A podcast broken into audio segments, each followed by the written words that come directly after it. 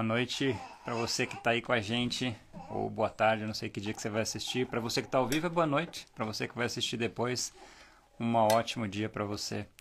Uma alegria estar com vocês aqui, como igreja, dessa vez, nesse domingo, como uma igreja nacional, uma igreja que se fortalece a cada dia, uma igreja que sonha alto, sonha em alcançar a sua casa, uma igreja que não vai parar de anunciar o evangelho uma igreja que não vai parar, seja em casa, seja na igreja, seja numa live online pelo Instagram, seja reunindo você aonde for. A mensagem de Deus é imparável. A igreja de Jesus já venceu toda a crise. A igreja de Jesus é eterna, é o reino estabelecido e sobre ele nenhum prevalecerá e ele não terá fim. Oh, muito bom, muito bom. Eu queria, antes de começar a falar qualquer coisa, eu queria estender o meu coração, estender o coração dessa comunidade àqueles que têm sido vítimas dos efeitos dessa pandemia, dos efeitos do coronavírus. Muitas pessoas próximas a nós nessa comunidade local em Curitiba, com certeza em Florianópolis, em Guarulhos uh, e no Brasil inteiro. Eu quero estender o nosso coração solidário à sua dor. Eu quero estender o nosso sentimento de amor por sua dor, por você. Queria está aí com você, nós com certeza, todos os pastores, todos os líderes dessa comunidade, todos os, os que fazem parte dessa família de fé. Queria nesse momento estar aí perto da sua dor, perto do seu sofrimento, da sua lágrima, para enxugar ela, para abraçar, para chorar e chorar junto com você, como diz as Escrituras. Em especial, eu queria fazer menção de algumas pessoas, eu vou ser injusto, mas eu não podia não citar.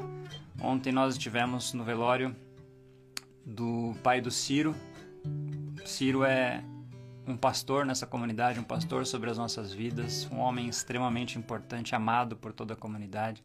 E ontem ele perdeu o pai. Queria que você, junto comigo, orasse por ele agora.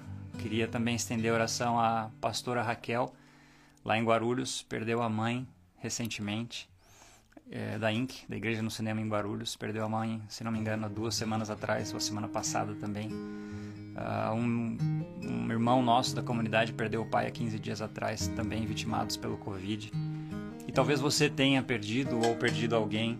E eu queria dedicar um tempo dessa, dessa live para a gente orar, pedindo que o Espírito Santo console, pedindo que o poder desse Espírito, que é tema da nossa live hoje, vá invadir lugares onde você não pode visitar. Talvez você tenha alguém numa UTI ou, num, ou internado e você não pode tocar neles eu quero que você agora feche os seus olhos comigo e eleve os seus pensamentos, os seus sentimentos, a sua fé a Deus e em intercessão por essas pessoas. Pai, eu quero, junto com a Igreja de Jesus na terra, eu quero, junto com os meus irmãos em Cristo, uh, clamar por consolo àqueles que perderam os que amam.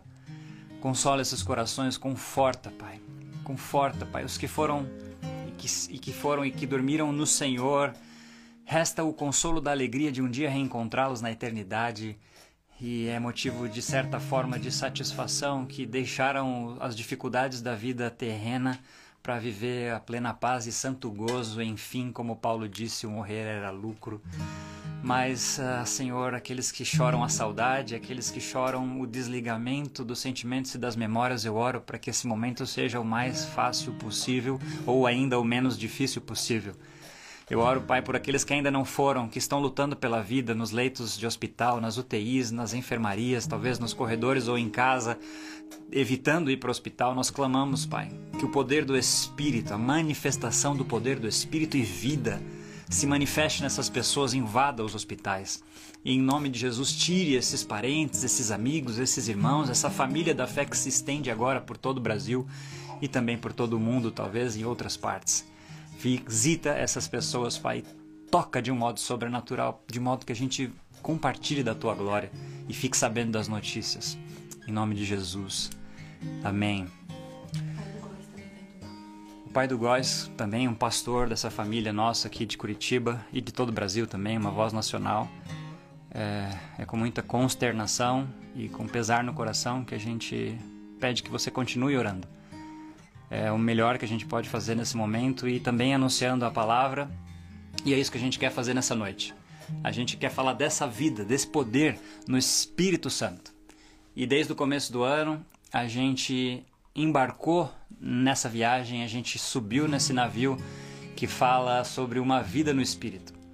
E essa vida no Espírito já foi alvo de uma pregação do pastor Elder, do campus do Shopping Ventura, do Cal, minha e a última mensagem pelo Cal de novo.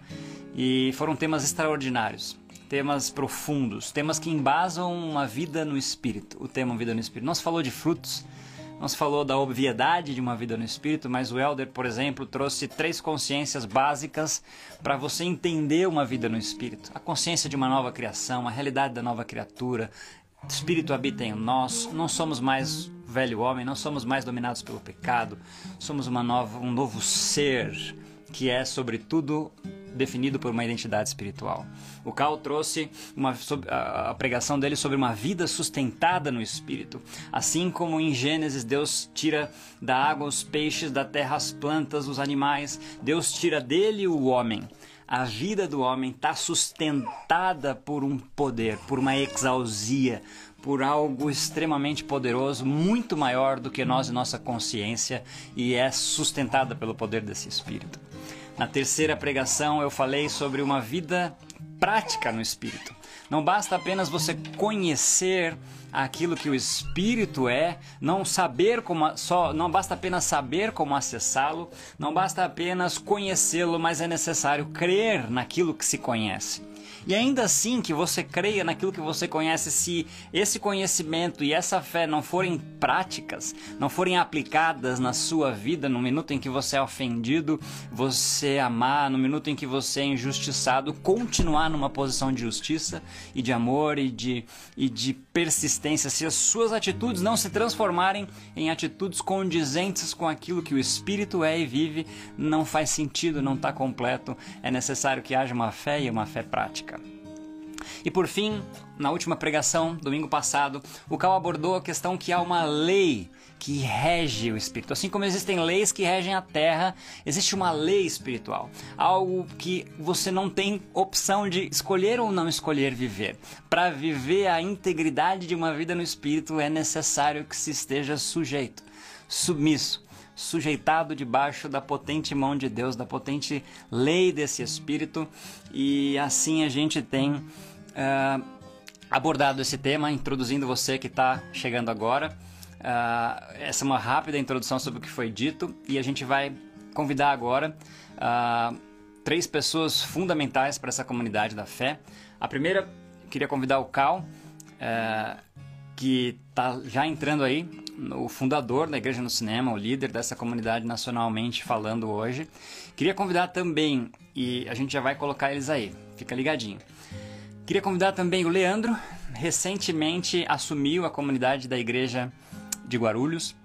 O Leandro é um, um cara apaixonado por Jesus, uh, estudioso da palavra, homem de uma mulher só, pai de dois filhos maravilhosos, tem conduzido a comunidade da Igreja no Cinema lá em Guarulhos com bastante coração. Ele ficou no meu lugar com uma difícil tarefa de suceder uma liderança de quatro anos. Uh, e também queria convidar o Pedrinho, Pedrinho, um pastor de mãos carregadas, um pastor de coração cheio, um pastor intenso, competente, um pastor uh, que faz um trabalho extraordinário. Ele está nos cinemas em Florianópolis, se não me engano, no Shopping Continente, fazendo um trabalho com muitas pessoas, impactado muitas pessoas, muitas pessoas.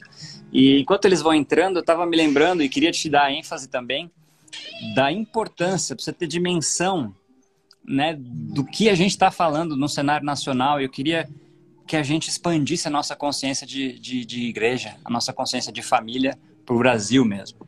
E queria que você tivesse, você que é daqui de Curitiba, ou que é só de Guarulhos, ou que é só de Florianópolis, está seguindo a gente aí agora, queria que você entendesse que nós somos um. E, e se a gente for somar a quantidade de pessoas que entregaram suas vidas a Cristo nos nossos cinemas, nas nossas lojas, nas nossas garagens, e passam, já alcançamos os milhares. Se nós formos somar a quantidade de pessoas que se reúnem aos domingos ao redor de cada um dos pastores que vão estar aqui, uh, vocês vão entender que são centenas de, de quase, são mais de mil pessoas seguramente que seguem as nossas vozes. Enquanto eles estão entrando, eu queria fazer minha contribuição. Eles vão contribuir com esse tema, seguramente, cada um vai contribuir com a sua verdade, com, com aquilo que Deus tem posto, nossa, nossa, nossa, nossa vontade hoje é, é ser muito práticos. Cada pastor, em cada realidade local, vai trazer para você a perspectiva da vida no espírito na prática, no dia a dia, no trabalho, na casa, na família, uh, na igreja, na condução da sua vida, aconselhando você em tantas coisas. A minha contribuição que eu queria trazer para você hoje, vou adiantar ela, uh, é assim, quando a gente fala de uma vida no espírito, quando a gente fala sobre viver no espírito, a primeira palavra antes do espírito, e a obviedade do que a gente está falando é sobre o espírito, é, eu, eu me detive hoje a refletir sobre vida. Existe uma vida antes de uma vida no espírito. E, e aí a Bíblia vai chamar, basicamente no Novo Testamento, três tipos de vida: a Zoe, a Bios e a Psique. A Zoe é essa vida, a vida dada por Deus. A bios é o contexto, o macroambiente onde a gente está. E a psique, alguns vão dizer que é a questão da alma, dos sentimentos e tal. Então, existe uma vida que não é vida. Existe uma, uma existência. E, e o que o Espírito quer trazer na prática para nós é uma vida. vida. Ed René disse uma coisa que caiu uma ficha para mim, Cal e Leandro, que já estão aí. Ele disse o seguinte: não existe vida que não deu certo. Existe gente que não deu certo. Isso me, me fez pensar bastante, porque de fato, na Bíblia teve muita gente que não deu certo. Abraão teve problema, Moisés teve problema, Davi teve problema, Oséias teve problema, Jesus teve problema, Paulo teve problema, Pedro teve problema, todo mundo teve problema mas são gentes. Fala de uma, gente fala de uma existência limitada dentro de, um crono, de uma cronologia de tempo, mas a vida dessas pessoas deu certo. A vida dessas pessoas deu certo porque era uma vida no espírito. A vida que eles viveram na prática, passaram por circunstâncias difíceis, mas o espírito que estava sobre eles e depois de Cristo neles deu a eles a condição de realmente viver. E aí, não viver dentro de uma cronologia existencial que começa com zero e vai até 70, 80, 100 anos, os mais teimosos, mas sim de uma vida de verdade, uma vida no espírito que é para além do tempo, que é eterna. Uma Zoe Aionus, uma Zoe no tempo eterno. E essa vida é impossível que não dê certo.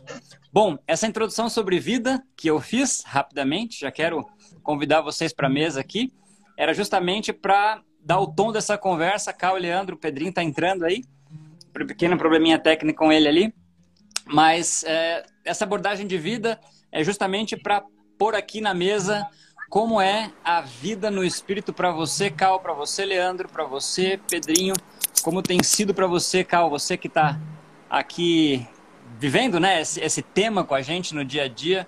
Se você até quiser começar, faria uma honra para nós de começar falando sobre isso, introduzindo aí também os nossos pastores nacionais. Que alegria! Que alegria! A igreja é maluca, né? A gente sofre agora a consternação daqueles que estão indo, mas a alegria de estar também com aqueles que amam Jesus e dão sua vida por ele. Cal. É uma alegria, é uma alegria poder estar nessa noite aqui fazendo limonada dos, dos limões que a vida está oferecendo para gente. Eu confesso que é um culto, é um culto especial para mim, né? É, e eu me sinto honrado de fazer parte dessa, dessa con congregação nacional. É uma igreja de revolucionários, uma igreja de pessoas catalisadoras. E quando se fala em vida no espírito, eu logo é, lembro do tempo que a gente era um tanto é, bipolar dentro de um cristianismo que segregou a, a vida cristã no tradicional no pentecostal. Né? É, eu confesso que eu aprendi que o Espírito Santo era propriedade intelectual dos pentecostais. E no fundo, isso, no subconsciente, isso foi reduzido no nosso subconsciente a, a, um tipo de viver a vida. Então, você é pentecostal, eu não sou. Então, você vive com o Espírito, eu não vivo. E eu tenho aprendido que a vida no espírito, ela é uma vida de assertividade, é uma vida de redenção. A vida no espírito é o próprio Deus é, entrando na minha humanidade, de maneira que a minha humanidade revele a divindade. É, é interessante que Gálatas 5, 20, Gálatas 5, 26 diz assim: Gálatas 5, 26 diz: Meus irmãos, se alguém for apanhado em alguma falta, vocês que são espirituais devem ajudar essa pessoa a se corrigir. Olha que interessante. É, Paulo está falando assim: vocês que são espirituais é porque alguém não é.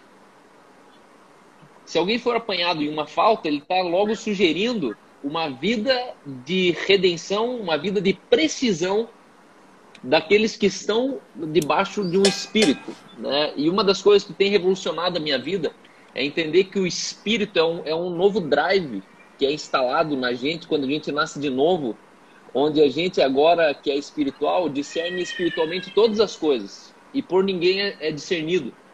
Né? Essa vida no espírito é mais do que o jeito que eu oro, é mais do jeito que eu prego, é mais do que o jeito que eu pergunto se alguém está sentindo uma dor no, no rim esquerdo ou no rim direito. Não, é uma vida que, que me faz pensar diferente sobre pontos tão óbvios da vida, como educação de filhos, sobre sexualidade, uma vida que me faz entender a minha existência. É, ontem eu estava diante de um velório e, e perceber que há uma vida no espírito dentro do luto e que o luto você não reage mais como aquele que está sem Deus. Né? Nós celebramos o luto. E ontem, olhando o Ciro ali, a postura de um, de um filho sepultando o pai com o sorriso nos lábios. Né? Haviam lágrimas, mas eram lágrimas de, de gratidão, eram lágrimas de, de celebração, de, de vitória. Né? E eu fui constrangido ontem de entender que a vida no espírito ela não tem é, expediente. É uma vida full time, é uma vida a todo tempo.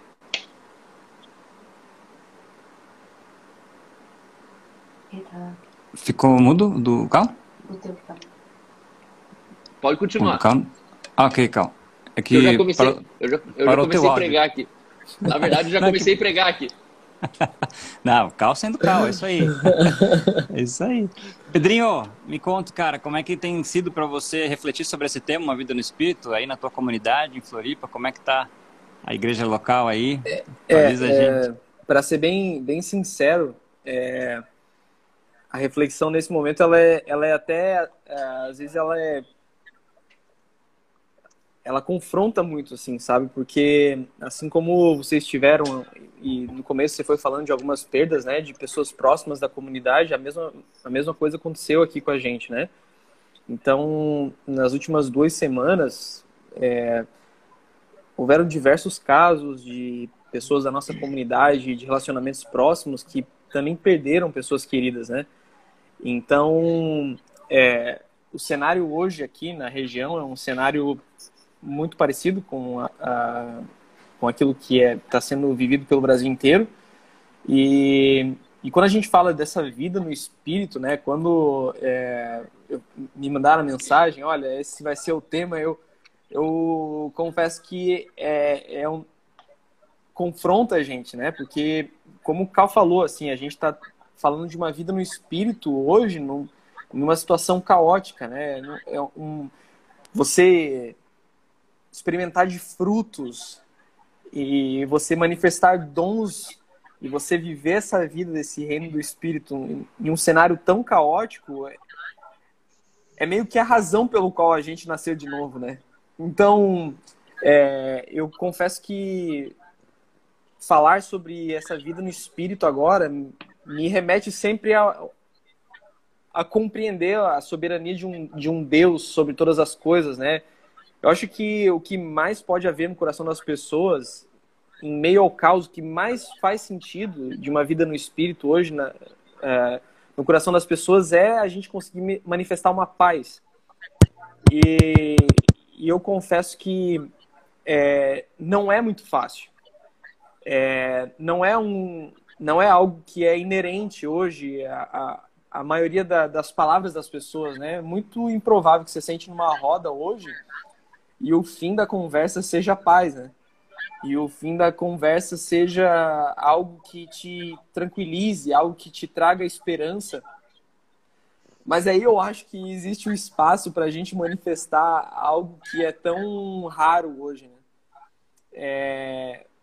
Eu, eu, eu me eu me pego pensando, e a gente falou sobre a gente falar sobre experiências, e eu não quero me estender, já deixar dar espaço para o Leandro também, e para a gente aumentar a conversa, mas quando eu fui pensar em um cenário de, olha, é, o que é uma experiência minha que eu vi o Espírito Santo sendo manifesto né, a parte do caos que a gente estava uh, ah, passando. E assim como a, a, primeira memória que veio à mente do Cal foi um, um, um, velório, foi um momento de luto, eu confesso que o mesmo é, veio à minha mente quando eu pensei.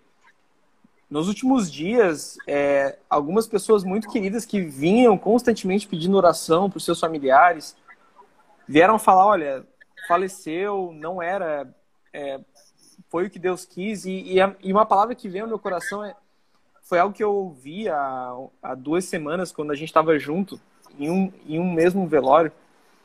E, e eu ouvi uma mensagem que dizia assim: que foi Deus que tirou essa vida, porque somente Ele deu essa vida, né?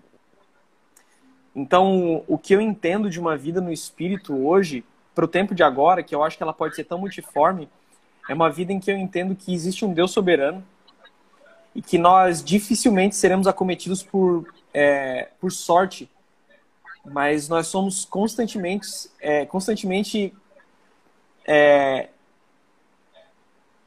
a gente vive experiências que foram pensadas para ele, para gente.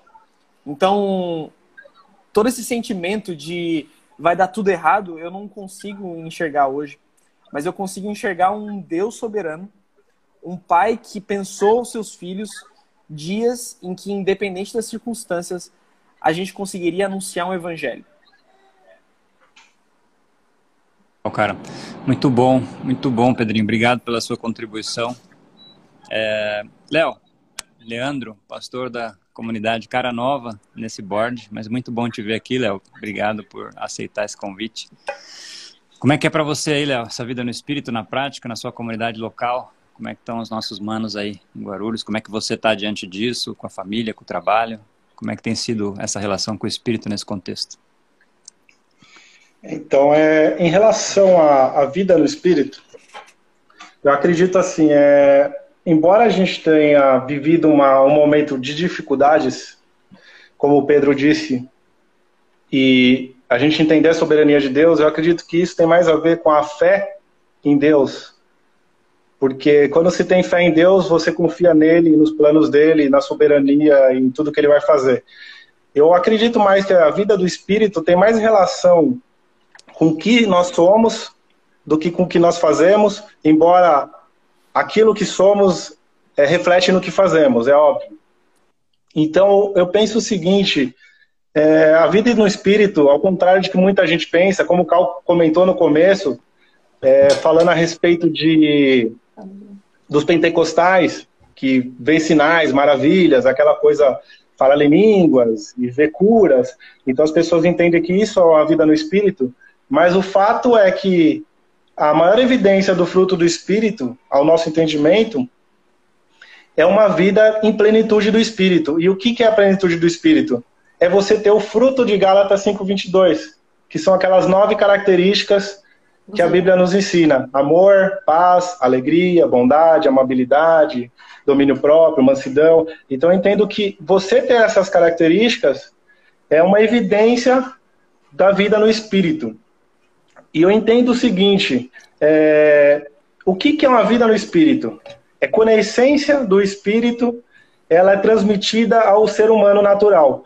Por que, que eu digo isso? Porque o ser humano natural ele pode muito bem ser usado por Deus. Mas a essência do espírito não é transferida a ele. Então ele é um homem natural. Qual o exemplo que eu dou disso? Por exemplo, o sol, ele pode bater num objeto preto. E esse objeto refletir a luz do sol. Mas isso não faz dele um objeto luminoso.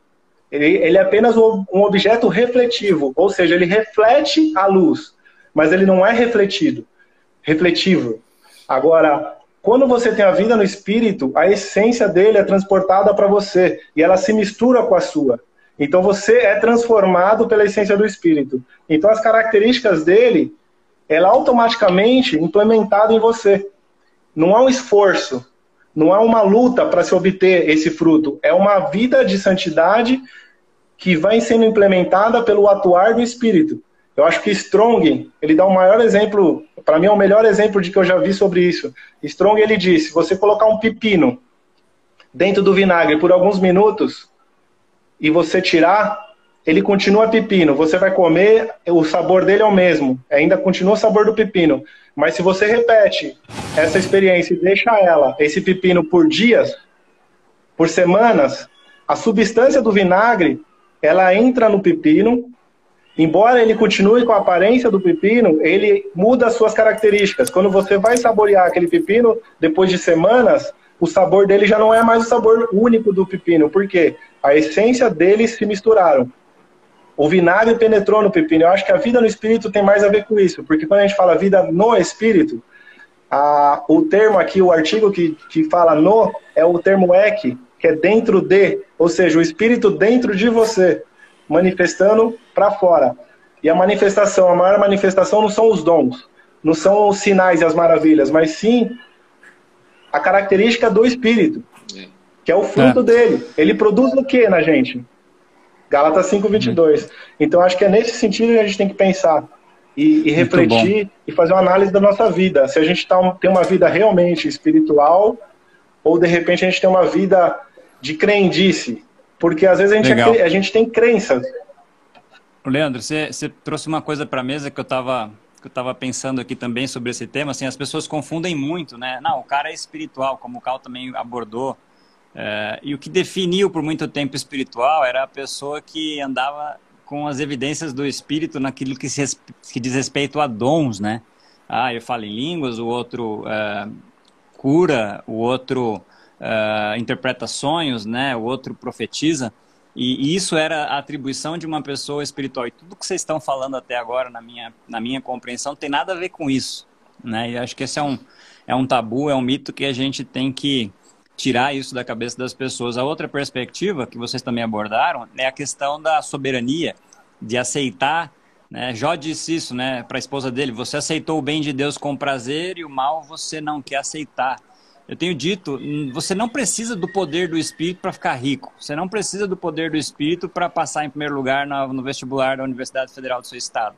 Você não precisa, qualquer pessoa que estude, qualquer pessoa que trabalhe, qualquer pessoa que se esforce, ela alcança bons resultados na vida. Mas para perder o pai e, e, e sorrir e, e, no velório estar com um sorriso no, nos lábios, como o Cal disse sobre o Ciro, cantando de alegria porque ele está na eternidade, vivendo um novo momento naquilo que ele cria e nós cremos, você precisa do poder do Espírito. Para, como o Leandro disse, para você atuar no minuto de injustiça, para quando você tomar um tapa na cara, você virar a outra face e manifestar o fruto do Espírito, é, você precisa do Espírito. Para você fluir nesse, nessa sociedade, então, para você sofrer, você precisa do, do Espírito. Para ter sucesso, necessariamente não. Uma outra coisa que também atrapalha a compreensão da igreja nesse sentido, eu acho, queria que vocês falassem um pouco sobre isso agora, é sobre isso, né? A teologia da prosperidade atrapalhou um pouco, né? Ela, ela, ela injetou adrenalina, ela injetou é, bomba, né? Ela colocou é, a, a, a, naftalina no tanque de combustível da, das pessoas de acharem que uma vida espiritual é a vida que tem sucesso, é a vida que tem um resultado. Mas Pedro, Paulo, como eu já disse no começo, Jesus, na perspectiva da existência terrena, foi morto, apanhou, foi humilhado, venceu a morte no terceiro dia, por isso que a gente está aqui. É, mas necessariamente, é, esse espírito que o Carlos mencionou, ele invade a gente como uma nova identidade, uma nova criação e dá a condição para a gente passar por uma pandemia menos difícil do que a maior parte das pessoas. Como é que vocês pensam isso? Carl, duas, dois insights assim sobre esses, esses, esses mitos sobre a vida no espírito e duas realidades, assim, ou três, ou uma que seja, sobre o que de coisas, fato é. Uma, uma das coisas que talvez mais é, orienta o equilíbrio na minha vida no espírito hoje foi o dia que eu entendi que fruto é maior que sinal. A Bíblia diz é. que nos últimos dias, nem todo aquele que me diz Senhor, Senhor entrará no reino dos céus, mas aquele que faz a vontade do meu Pai que está nos céus. E aí, é, o, Jesus ele fala assim: muitos naquele dia vão dizer Senhor, porventura não temos profetizado o teu nome? não temos é, expelido demônios Isso. em teu nome, não fizemos muito milagre, então eu lhes direi explicitamente: nunca vos conheci. Isso significa que essa vida no espírito que apresentaram para nós, de espírito tem bem pouco. A Bíblia diz que e esses sinais hão de acompanhar aqueles que creem no meu nome. Então, o sinal não deveria ter algo extraordinário. E, e, e, eu, eu ainda faço parte de uma igreja que está enchendo os olhos de sinais. Nossa, viu que o cara foi curado? Nossa, eu orei e a dor no ombro foi embora. Nossa, eu orei e o fulano saiu da, da UTI. Só que de repente é um evangelho triunfalista que ele só é aplaudido quando funciona. E quando não funciona? E quando o fim é o óbito? E quando o fim é a quimioterapia? E quando o fim é uma criança nascendo especial?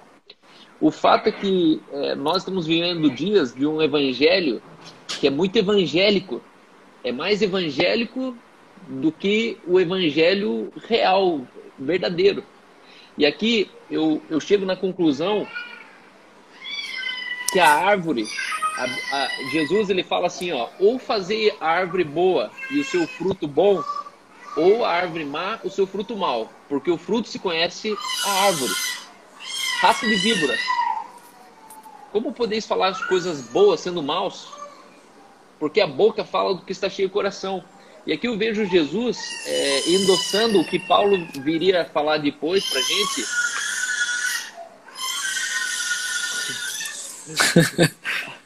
alguém está orando em línguas. alguém está clamando. Tem alguém clamando, é. Tranquilo, fica tranquilo. É, é normal, tá. lá, lá na house a gente está acostumado com isso. e aí, aí, Paulo, ele vai falar isso, e eu quero fazer o gancho já aqui em Gálatas 5, 22, que o que o, que o Léo ele falou pra gente. O Espírito de Deus produz o amor, a alegria, a paz. E aqui esse texto que me choca é que diz assim, ó, o Espírito de Deus produz. Cara, o Espírito de Deus produz, ou seja, não existe outra fonte de amor no mundo. Não existe outra fonte de, de fidelidade. Ele foi, acho que, desligar. Foi desligar ali. de volta aí? Ele, ele já entra, acho que ele foi ver o áudio dele. É, não existe outra fonte de fidelidade, não existe outra fonte de humildade. E aqui eu quero destacar é, a importância. Pessoal, a gente está fazendo parte de uma geração que saiu da humildade. Se eu sair da humildade, eu saí do espírito, eu saí do fruto do espírito. E o que Deus mais tem me falado é o seguinte: humildade, ou melhor, arrogância e inocência não coexistem. Arrogância com a inocência, ela não coexiste.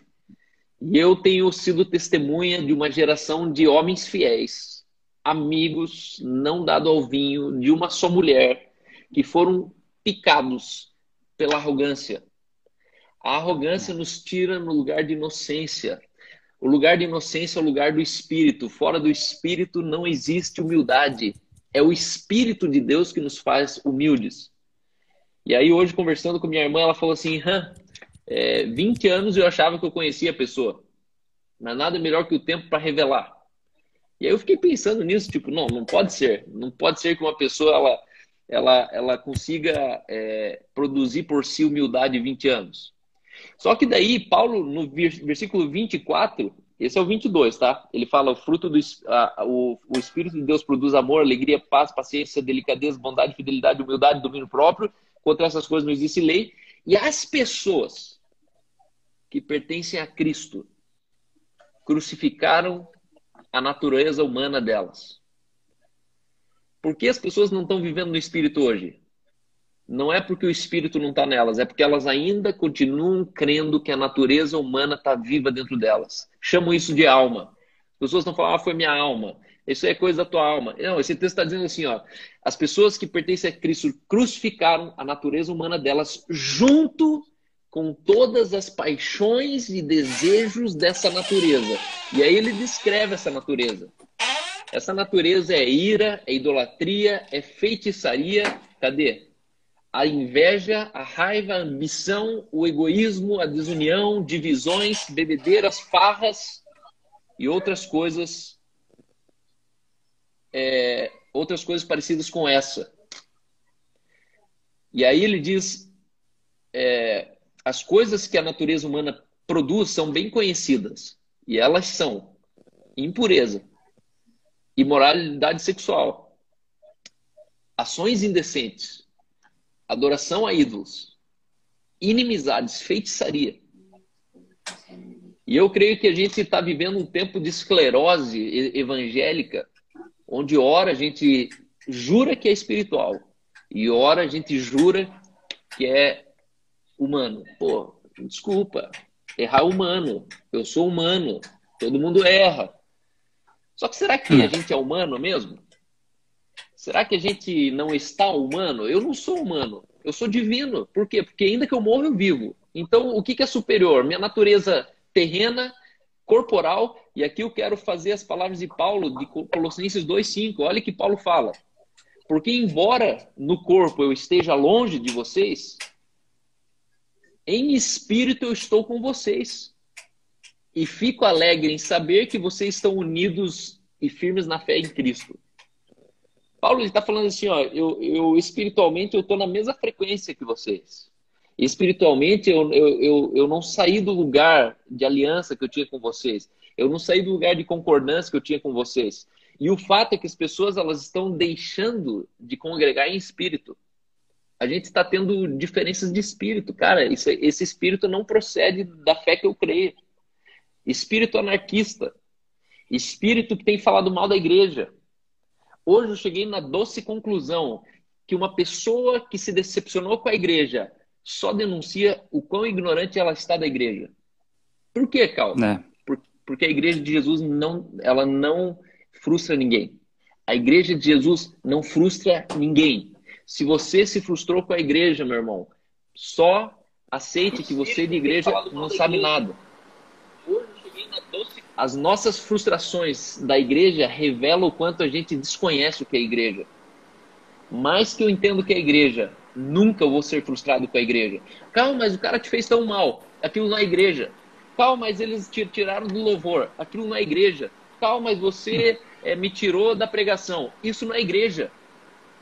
A gente reduziu igreja a um culto. A gente reduziu vida no espírito a orar em línguas. E aqui que a gente não. tem que sair da caixa da igreja, tem que sair da caixa da vida no espírito é, eclesiástica, né, onde a gente vamos agora orar em espírito. Não. A gente precisa fazer assim, tipo, em tempo e fora de tempo a gente é espiritual. Assumir e entender, eu fui crucificado, as minhas paixões, minhas concupiscências, tão certo quanto eu nasci do espírito, tão certo eu morri para as coisas desse mundo. E arrogância e é. humildade, elas são a chave. Se eu nasci, eu tenho humildade, porque o fruto do espírito é humildade. Se eu não nasci, eu tenho arrogância. Por quê? Porque a, o fruto da carne é arrogância, é orgulho, é independência. É. Toda vez que, que alguém se desilude com alguém, como você mencionou, com a igreja, né? Que a gente chama da, dos feudos denominacionais ou com a religião, na verdade ela se frustrou com uma expectativa que ela mesma criou a respeito de uma instituição, né? Mas não a respeito de Deus. É. Então, a humildade que você está mencionando, ela é, é o antídoto para a idolatria, que para mim tem sido o pecado que tem tirado o Espírito Santo da cena, né? Idolatrado, idolatria no sentido de idolatrar a mim mesmo, a minha vontade, a minha igreja, a minha denominação, a, mi, a minha pregação, a minha música, o meu, o meu ministério, né? Quando na verdade o ministério de todo cristão é a reconciliação e ponto final, né? Então, de modo prático, é, eu, eu, acho que você foi muito feliz quando abordou ali a questão da humildade, né? Você pregou isso no final do ano passado, eu me lembro bem, do fato de sujeitar-vos, pois, debaixo da potente mão de Deus, para que você conheça a plenitude e a verdade do, da vida no Espírito. E, e, é, é, isso aí. É, Pedrinho, Léo, a gente tem mais uns 15 minutos aqui. É, vocês querem comentar alguma coisa sobre essa o Cal, o Cal tirou aqui alguns, algum, alguns, alguns ciscos dos olhos das pessoas, né? Sobre a questão da prosperidade, sobre a questão da ilusão, a transferência de, de expectativa para uma instituição, que é impossível quando você entende o que é a igreja, né? Ele está falando da ignorância, você não conhece a igreja de Jesus, aquilo que você não conhecia te fez sofrer a, a expectativa frustrada, né? Dentro de um lugar. Uh, vocês têm alguma contribuição com relação a isso? É... No sentido... Pode falar. Estava falando Pode... no sentido de tirar essa, essa, esses sofismas, né? Uhum. que diz respeito à vida no espírito. Assim, é engraçado, né? Porque a gente fala de frutos no espírito e aí agora a gente fala de alguns sofismas e a gente fala, às vezes, a, a nossa a linguagem ou até mesmo a, os nossos exemplos eles ficam tão é, né, complexos porque a gente vive em contexto de igreja, né? Então a gente vê essa, essa, esses pontos de teologia da prosperidade que nós, como né, pastores, pessoas que vivem em igreja, a gente tem isso é, tão, com tanta clareza, né? Pra, mas eu percebo que para algumas pessoas esses frutos do espírito eles são é, mais é, eles são mais palpáveis no dia a dia, como a experiência que eu acabei de viver, né? É, o, eu estava aqui na live e aí a Ellen ficou encarregada de dar dar banho na Olivia, é, tá, agora tá, já é quase sete horas, então tá na hora da rotina da Olivia. E aí a Olivia é, uma, é um neném com muitas emoções, né? eu gosto de dizer que ela é cheia de emoções dentro dela, né? Algumas pessoas chamam de dramática, eu falo. Aline Dietz me ensinou que é uma criança com muitas emoções dentro dela. E ela, é, até gravei um stories é, alguns dias no Close Friends, só que eu, eu tava na rua, ela teve que fazer uma consulta é, super corriqueira ali com o médico, eu tava na rua e eu ouvia a Olivia chorando no consultório, né? Só pode uma pessoa, né? Imagina que eu tava na rua, eu não tava dentro do, da clínica nem nada, tava na rua. Então ela chora bem alto, algumas pessoas conseguiram presenciar agora, né? O poder das cordas vocais da minha filha. E é, quando eu, eu fui no quarto ali, só para talvez deixar ainda mais próximo da realidade de algumas pessoas que estão ouvindo, eu fiquei muito frustrado com o fato de que a porta não estava fechada. A Ellen estava tentando acalmar ela, mas com a porta aberta, é óbvio que o barulho ia passar. Ia... E eu acho que essa talvez seja uma realidade do fruto do Espírito no nosso dia a dia, né? É, é, é a gente talvez romper com alguns sofismas nesse sentido, né? Romper com, algum, com algumas, algumas limitações das pessoas. É entender que o fruto do é, Espírito ele não é só uma, um, um uma maneira de enxergar política é também, não é só uma maneira de enxergar a maneira como você é, interage com o teu irmão na igreja, não é só uma maneira como você, né, nesse mundo eclesiástico, né, mas uma vida no espírito, ela fala ela fala da hora que você não está sendo visto.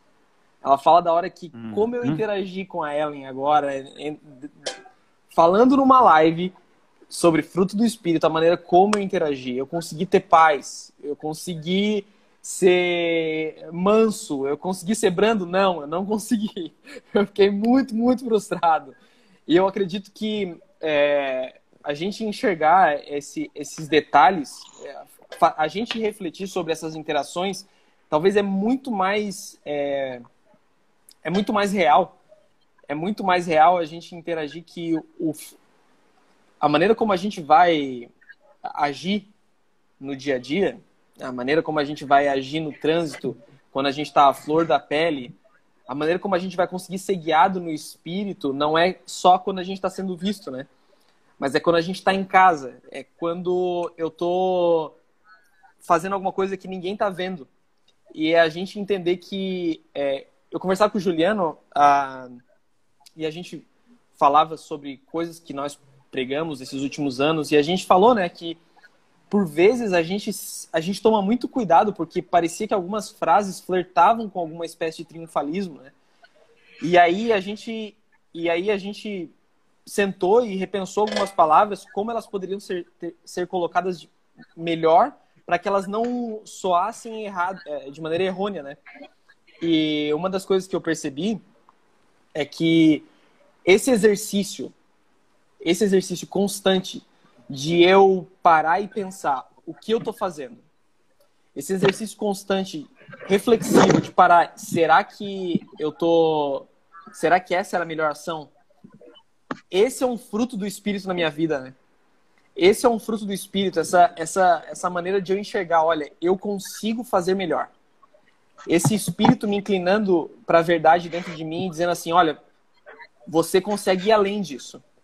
Então, é, talvez um exemplo diferente do que o Carl trouxe, é, mas talvez um pouco mais é, próximo, talvez, de algumas realidades de pessoas que estão agora, né? Nesse domingo, com certeza você vai se frustrar, você vai interagir, talvez muito menos do que você poderia. E um fruto no espírito é você se questionar: será que eu poderia ter feito melhor? O que será que eu posso fazer para ir mais longe? Como eu posso fazer para chegar mais distante? Como é, como é um, como, como é a maneira, é, como é a maneira não certa? Não quero trazer moralismo, mas como é o, o que é justo, né? E eu acho que o Espírito vai sempre nos inclinar para essa justiça.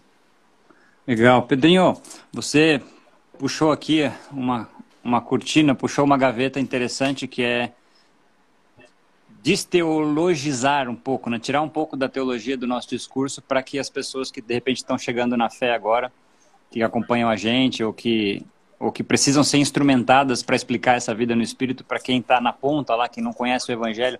A nossa comunidade, né, a Igreja no Cinema, ela tem um forte veio é, de evangelismo, um forte veio de movimento. O cinema é a, é a expressão disso, né? A gente estava falando na introdução. Se a gente for somar a quantidade de pessoas que somando todas as comunidades da Igreja no Cinema no Brasil, que receberam uma Bíblia, né, que levantaram a mão e disseram eu quero Jesus é, dentro da minha vida passam os milhares de pessoas seguramente ao longo desses desde 2000, né?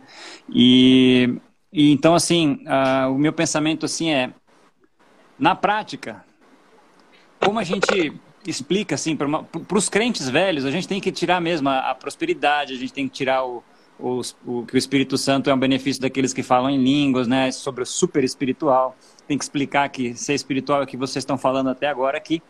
Mas como a gente introduz o neófito, né? O cara que está chegando agora, assim, está entendendo o evangelho, está chegando na igreja, assim, para falar sobre essa vida no Espírito. Leandro, se você quiser falar alguma coisa sobre isso, é, o, o, o, só um comentário também. O, o Pedrinho estava falando, eu lembrei de uma pregação do Bill Johnson. Ele fala, usando a figura da pomba, né, como simbolismo do Espírito Santo, ele fala que essa caminhada diária, né, constante, ouvindo a voz do Espírito quando você encontra uma cena frustrante e fica com raiva porque a porta estava aberta do quarto do bebê. É, o Espírito Santo está aqui no, tua, no teu ombro, assim, ele está pousado aqui como uma pomba. E se você fizer movimentos bruscos, a pomba voa. Então, ou ele dá essa dica, olha, viva com a consciência de que o Espírito Santo ele está aqui no teu ouvido, cochichando, pense bem antes dos seus movimentos para que a pomba não voe. Não que a pomba saia de você, é impossível que o espírito saia de nós. Uma vez consumado, tetelestai, consumado, está consumado, ponto final. Eu creio nisso com muita força. Mas, Leandro, uh, como você tem usado, como é que você, como pastor de igreja, Cal, também fica à vontade, Pedrinho, agora, nos últimos minutos da nossa.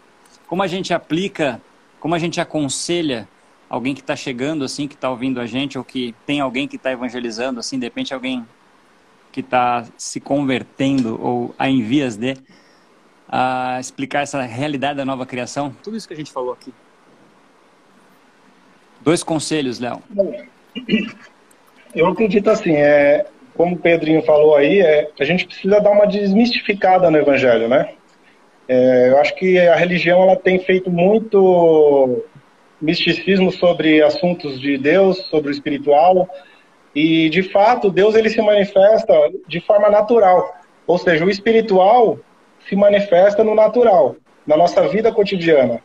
Então você saber explicar para as pessoas que o espiritual não é sinais, não é maravilha, não é poder, não é aquela coisa de misticismo, mas sim é a transformação de vida. Eu acho que é um caminho legal de a gente começar a doutrinar as pessoas. Você mostrar um caminho de vida, de postura de vida. Uma vida em sociedade, uma vida com moral, com ética, com princípios cristãos, que são princípios.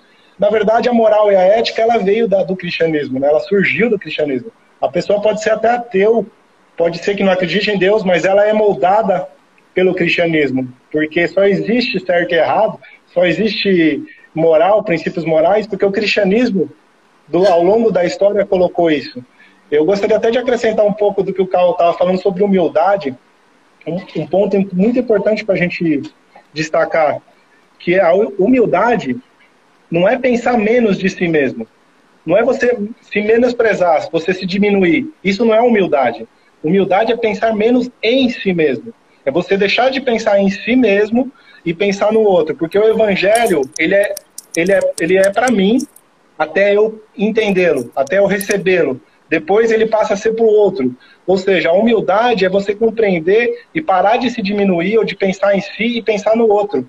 E quando você não entende a humildade, você se percebe de forma equivocada. E quando você se percebe de forma equivocada, você afeta os relacionamentos. E eu não estou dizendo só de você se perceber inferior, mas de se perceber superior. Tanto inferior ou superior, você que está no centro. É você que cria as expectativas. Então você se torna um orgulhoso. O orgulhoso não é só o cara que se acha superior, mas o que se acha inferior. Por quê? Você vai para uma igreja e se frustra com aquela igreja, com aquela instituição. Por quê? Porque você está no centro do evangelho, não é Deus. Porque você busca algo para satisfazer uma necessidade particular. Então, se aquele culto não for da forma que você entende que deve ser, você se frustra.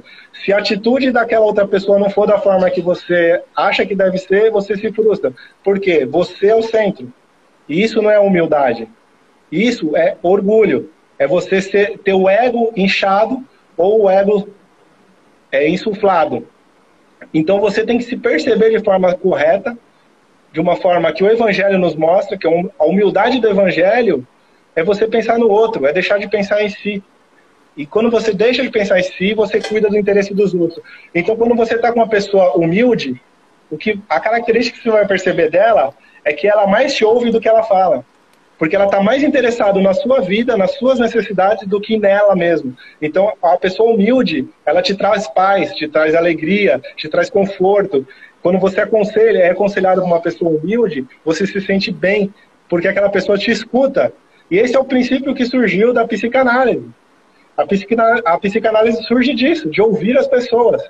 E isso faz com que ela passe por um processo de cura. Quando a pessoa pode falar, ela pode se abrir e você aconselha ela. Agora, quando você chega numa comunidade onde a pessoa começa a se desabafar, começa a contar os problemas delas e o pastor vai e começa a apontar o dedo, começa a criar regras, começa a falar, dá errado, você não pode ser assim, não é assim que se vive. Quando você começa a julgar, você machuca a pessoa. Então a gente precisa ser humilde, receber a pessoa, entender as necessidades, entender o momento que ela está passando e direcionando ela para o caminho correto, de forma como que a Bíblia diz aqui em Gálatas, de forma amorosa, de, de forma pacífica. Eu acho que é por aí que a gente começa. Muito bom. Legal, vou fazer um link com. Pedrinho, você falou que está com a bateria acabando, né? Você mandou uma mensagem aqui. Você está em vias D, é isso? Fica tranquilo, precisa, fica tranquilo. Precisa... 5% então tá. mais guerreiro que existe. Vamos multiplicar esse 5% aí. Mas, o, o Carl, eu estava pensando numa pergunta para você em específico. Você é um cara que, que, que, bate muito nisso, com muita força, e você até falou sobre essa realidade da nova criação, sobre, cara, é, uma frase que você gosta, fala, cara, você tá pecando é porque você é burro. Você não entendeu ainda quem você é em Cristo, né? Você não entende, você não conheceu, você não, ou não creu, porque de fato você é santo. Na realidade do Espírito você é perfeito. Dentro de você estão instaladas todas as virtudes. Dentro do ser humano que, que, que reconheceu a obra salvífica de Jesus, no ser humano que aceitou, que creu, né, que ele morreu e levou consigo o pecado, e ressuscitou e venceu consigo a morte e agora eu sou, eu sou um protótipo. Não existia nada parecido comigo antes. Eu sou perfeito, eu sou santo. Eu tenho dentro de mim tudo que eu preciso instalado até o último dia da minha vida. E assim, crendo assim, eu serei. Cal, como você enxerga esse, esse é, aparente dicotomia entre humildade, que o Leandro pôs muito bem, você também, versus essa consciência de poder bater no peito e dizer: Eu sou como a gente bota na mesa isso para as pessoas na sua perspectiva? Eu acredito que quanto mais a gente bater no peito e dizer eu sou, mais a gente vai saber lidar com o prejuízo né, da outra face. Porque o que, que é eu sou? É a minha capacidade de saber bater ou minha capacidade de apre aprender a apanhar? E, e, humildade é a tua habilidade de aprender a apanhar. Você apanha, apanha, apanha, e no final você ainda dá o um beijinho no rosto e agradece e pergunta se precisa de alguma coisa. É, sobre a vida no espírito, uma, uma das coisas essenciais é entender que a vida no espírito te ensina quem é árvore má. É, é. Em Mateus 7, Jesus fala assim: ó, assim toda árvore boa produz frutos bons.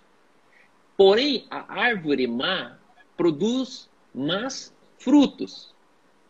E de repente Jesus está falando, ei, é previsível. Por que, que você por que, que você está surpreso que o cara tentou dar em cima da tua mulher? Por que, que você ainda está surpreso que esse cara está, sei lá, roubando dinheiro do caixa da igreja? Por que você ainda está surpreso? A questão é que a gente perdeu a habilidade de entender quem não nasceu de novo. A gente faz de conta que todo mundo nasceu. Diz Senhor, Senhor, aleluia, glória a Deus. E a nossa experiência provou que as pessoas passaram anos e terminaram frutificando frutos más.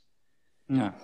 E aí eu queria concluir é, dizendo o seguinte: a verdadeira religião é atender o órfão, a viúva e o estrangeiro nas suas tribulações e guardar-se incontaminado com o mundo. Essa segunda parte, para mim, é a parte mais essencial de todo o cristianismo. Eu preciso guardar-me incontaminado. Quem sou eu? Eu sou a árvore que produz bom fruto. Qual que é bom fruto? A paciência. Então eu preciso guardar minha paciência incontaminado. Vão tentar minar minha paciência. Vão tentar contaminar minha alegria. Vão tentar contaminar é, meu amor. E de repente a gente tem um amor que ama, um amor que se suja, o amor que, que fica com o cheiro de onde ele se envolveu, né? Porque quanto mais eu me envolvo no amor, mais eu me sujo com quem está precisando desse amor. Né? Eu chamo esse amor do, do amor sujo, né? O amor ele tem que funcionar no lugar no lugar sujo, no lugar feio, no lugar assim, tipo, cara, o que você está fazendo aqui? Não, tô amando. Aqui alguém precisa de mim. E, e aí, é, com certeza, é mais do que só uma vida politicamente correta, onde eu não roubo, não faço isso, não faço aquilo. Não, não. É, é, o fruto do Espírito se revela mais na nossa reação do que na nossa ação. Toda ação ela é pensada, toda reação ela é espontânea. E de repente na espontaneidade fala, opa, opa, opa, o que, que saiu dali? Da onde saiu isso aí? Né? Porque é, uhum. a, a, boa obra a gente consegue matutar. Não, como é que eu vou dar um glória a Deus hoje no meio da igreja? Como é que eu vou orar uhum. pelo enfermo? Como é que eu vou passar dando paz ao Senhor? Só que a reação não. A reação é, ei, o que, que, que isso está dentro de você? É um fruto mau. E aí o texto ele fala: não pode a árvore boa produzir frutos maus. Entenda, isso é uma lógica. Tão certo como um pé de limão não consegue dar outra coisa, tão certo um filho do Espírito não pode frutificar outra coisa senão um fruto do Espírito. É. Então, quando eu falo que a gente peca porque é burro, significa que a gente, como limoeiro, está tentando amarrar uma maçãzinha no, no galho. A gente está enxertando uma maçã. Não, não, isso aqui está fora de mim, isso não me pertence. É, eu não transo com outra mulher porque eu não posso, eu não transo porque eu não quero. Por quê? Porque não faz sentido para mim. É Sabe, a gente tem que tirar os não pode da igreja e começar a declarar que eu não quero. Eu não quero um negócio ilícito. Eu não quero sonegar imposto. Mas por quê? Porque eu não quero. Sabe aquela uhum. coisa assim, tipo o, ateu europeu. Mas, cara, por que, que você não leva para casa? Não, porque não é meu. Ele não te dá uma resposta teológica, ele te dá uma resposta tipo, eu não preciso, eu não, não, não, fica aí, deixa do mercado, é do mercado. Né? É, é, quando, quando alguém, quando alguém nos países desenvolvidos você percebe, né, que esse negócio do que é meu é meu, que é teu é dos outros, não é meu, é, essa cultura que a gente misturou, como se o fruto do Espírito fosse eu vivendo bem uma cultura. E o fruto do uhum. Espírito, com certeza, ele é mais profundo, ele precisa ser mais real, ele precisa ser mais. O homem que mais impactou, impactou minha vida, com a vida no Espírito, se chama Brother Yun. Né? Conheci o irmão é, Yun, que é aquele homem do céu, aquele chinês refugiado alemão, e aquele cara me impactou o jeito que ele vive o Espírito. Porque ele não desliga, tipo, ele, ele não é crente de igreja, ele é crente de qualquer lugar. Tipo, ele, é, ele é o crente no palco com 100 mil pessoas, ele é o crente no mercado alemão ou lá comprando um. Lá tem muitos restaurantes asiáticos na Alemanha. E de repente você chega ali tem um asiático te servindo e, né, o asiático ele já fala meio, meio rápido o que você vai querer e tal. E ele, ele consegue ser espiritual o tempo todo. Por quê? Porque ele uhum. entendeu que não tem outro caminho. Né? Ele, ele, ele não tem outra, outro fruto. Eu não vou ficar tentando produzir um fruto, é, uma maçã para quem é macieira. Uhum. Não, eu sou, sou um limoeiro encontrando o cara que faz o fruto mal. Só que a gente, como hum. crente, a gente devia considerar que a árvore má produz o fruto má. Por quê? Porque isso é assim. Tão certo que eu produzo fruto bom porque eu nasci de novo, tão certo eu não posso esperar um fruto bom de quem não nasceu. A igreja precisa se compadecer de quem não é nascido de novo. As medidas precisam mudar. A gente precisa parar de ser farisaico. A gente é fariseu. Uhum. E, e, Jesus ele falou assim, ó, é, raça de víboras, como vocês podem falar coisas boas sendo maus? Porque a hum. boca fala do que está cheio de coração. O fruto do Espírito se resume no que você está falando. A gente tenta julgar, não, não, eu fui paciente com a minha esposa, eu fui feliz no seu. Não, não, mas o que, que você está falando? E as pessoas, elas perderam a capacidade de entender que a gente. É, a, a boca é minha, mas as palavras não. E a gente acaba falando coisas que Jesus ele fala no dia da justiça, toda palavra frívola que proferirem os homens, delas darão conta no dia justo. Cara, a gente é responsável por cada sentença que a gente falou. E se você é Amém. é uma árvore boa e você fala uma sentença que não é boa, você precisa entender o que, que aconteceu com a minha identidade. Porque esse texto eu gosto, ele diz: a árvore boa produz fruto bom. Então a nossa força não é produ produ produzir fruto bom. A gente não é para se esforçar para ser paciente. Se esforçar, não. Cara, se eu tiver que me esforçar para frutificar a, o fruto do Espírito, eu não sou árvore. Essa árvore tem alguma coisa errada. Só que o mistério é como que faz para nascer de novo. A exausia. Eu era um tipo de espécie, agora sou outro tipo de espécie.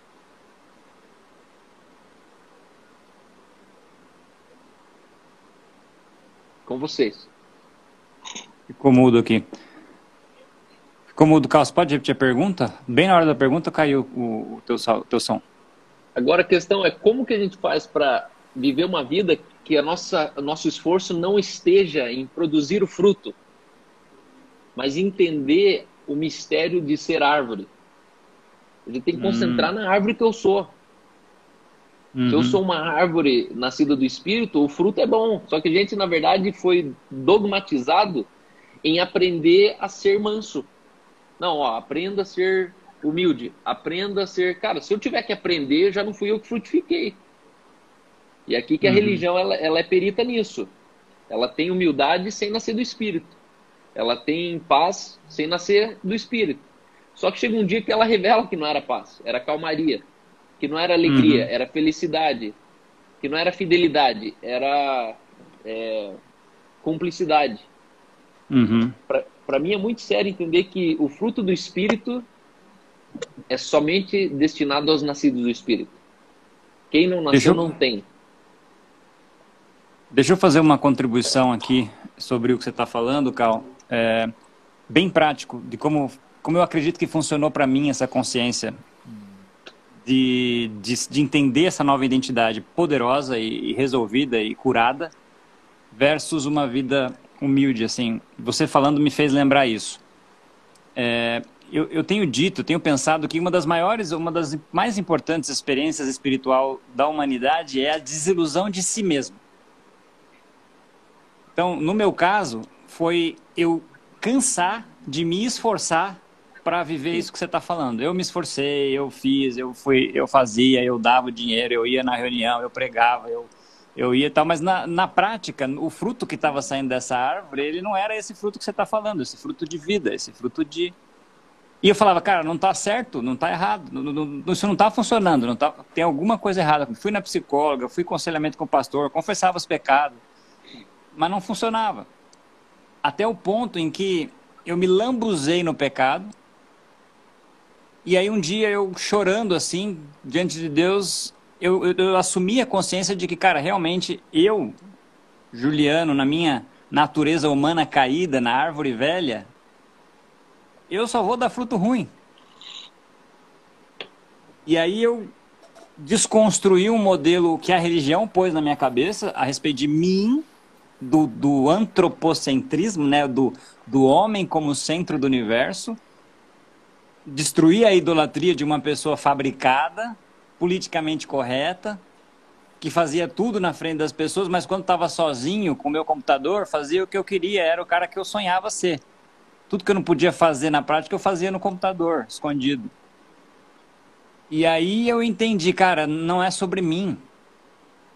Eu, assim como eu, e aí eu, eu, eu cruzei com a mensagem da Igreja no Cinema, com, as, com, com, desses caras fantásticos que orbitam essa comunidade. E aí eu falei, cara, eu preciso acreditar que de fato não é sobre mim, é sobre, aqui, é sobre naquilo que eu creio a respeito daquele que habita em mim. Uhum. E aí, quando eu zerei a expectativa em mim e subi a 100% a expectativa no espírito, daí eu nasci de novo e comecei a dar a glória do fruto ao espírito que habita em mim e no qual eu creio sobre todas as circunstâncias, tanto boas ou ruins. Para mim, foi assim que funcionou e tem sido assim. Então, quando acontece um bom fruto, it's not about me, não é sobre mim é sobre a glória do meu Senhor, daquele que morreu por mim na cruz, daquele que venceu a morte por mim três dias depois Exato. e que habita em todo aquele que crê. Então, na prática, para mim foi isso. Gente, uh, o pessoal aqui está levantando a plaquinha do tempo. O Pedrinho deve ter acabado a bateria dele. É, obrigado, Pedrinho. Obrigado, comunidade de Floripa, que está seguindo a gente aí até agora. Uma honra ter vocês aqui na mesa com a gente. Pena que não deu para o Pedrinho dar tchau. Se voltar aí, Pedrinho, fique à vontade para vir dar tchau, se der tempo.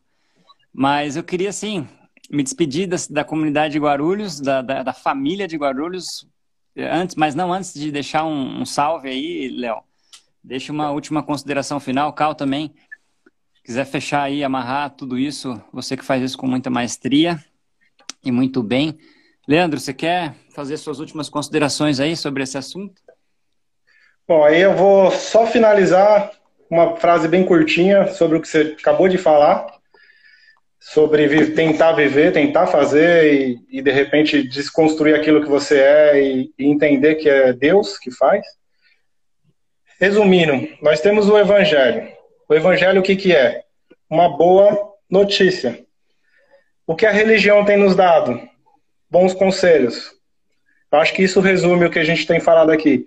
A religião tem dado os bons conselhos para como para se viver. O evangelho não é bons conselhos, são boas, é uma boa notícia. Boa. E a boa notícia é tudo aquilo que a gente já entende do evangelho, é Cristo ressuscitado, morrendo pelos nossos pecados, nos dando a graça, nos fazendo nova criatura. Isso é boa notícia. Não bons conselhos. Não é o que você deve fazer ou deixa de fazer. O Cal bem falou disso, né? Não, não é o que a gente faz. Não, não, é, não é assim, o que eu posso fazer o que eu não posso. Acho que quando a pessoa pergunta o que eu posso, o que eu não posso, você tem que perguntar, fazer outra pergunta. Quem você é? Porque quem você é vai determinar. Se, vo, se você é cristão, Boa. por que você quer fazer isso? Por que você quer fazer isso se você é cristão? Então não é o seu posso ou não posso, é quem você é. Depende de quem você é, resolver o problema. Você não quer fazer isso. Então é isso. é uma boa notícia e não bons conselhos. E é, é isso bom, Muito bom, Leandro. Obrigado aí. Cal, fica à vontade. Eu, eu, acho que a gente vai tirar você, é, Léo, porque agora a gente vai ter um momento aqui específico da, da comunidade. Fiquem todos ligados aí.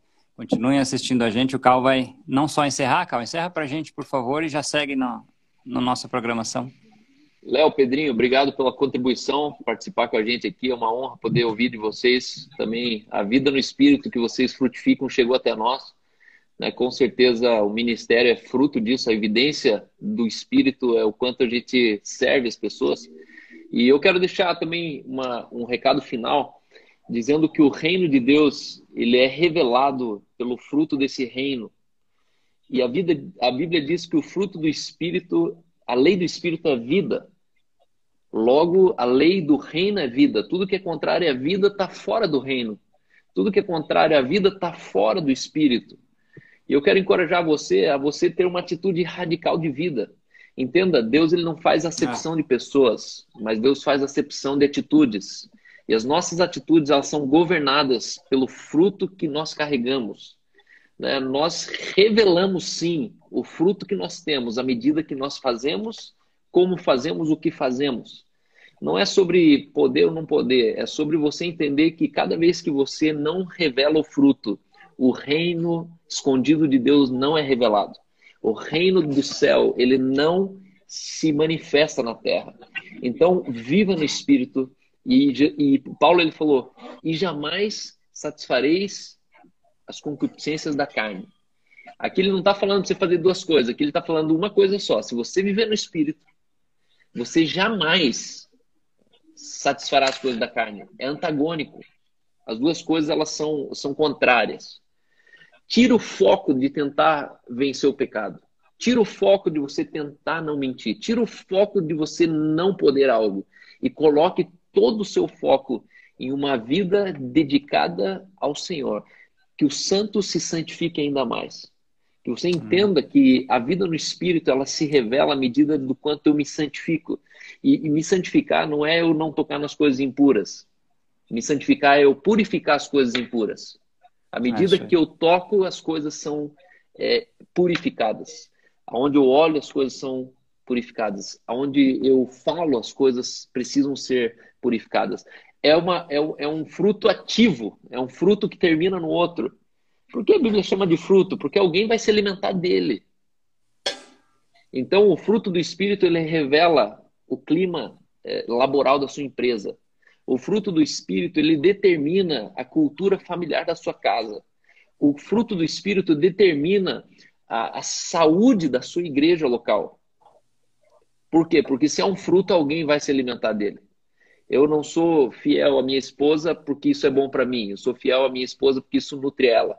Eu sou, eu sou alegre com as pessoas porque isso nutre quem congrega a minha casa. É eu sou temperante, tenho domínio próprio porque isso nutre quem fala comigo. E eu oro para que Jesus ele, ele seja essa realidade entre nós. Que mais do que uma palavra pregada aos ouvidos, que isso seja uma, um fruto que nutre o nosso ventre. Que congregar dia após dia, congregar diariamente na comunhão dos irmãos, isso alimente ao ventre que isso não, não agrade apenas teus ouvidos, que você não procure uma igreja que é bom baseado no que se escuta, que você encontre uma igreja boa baseada no que você se alimenta do fruto dos irmãos que congregam nessa igreja. Então é isso.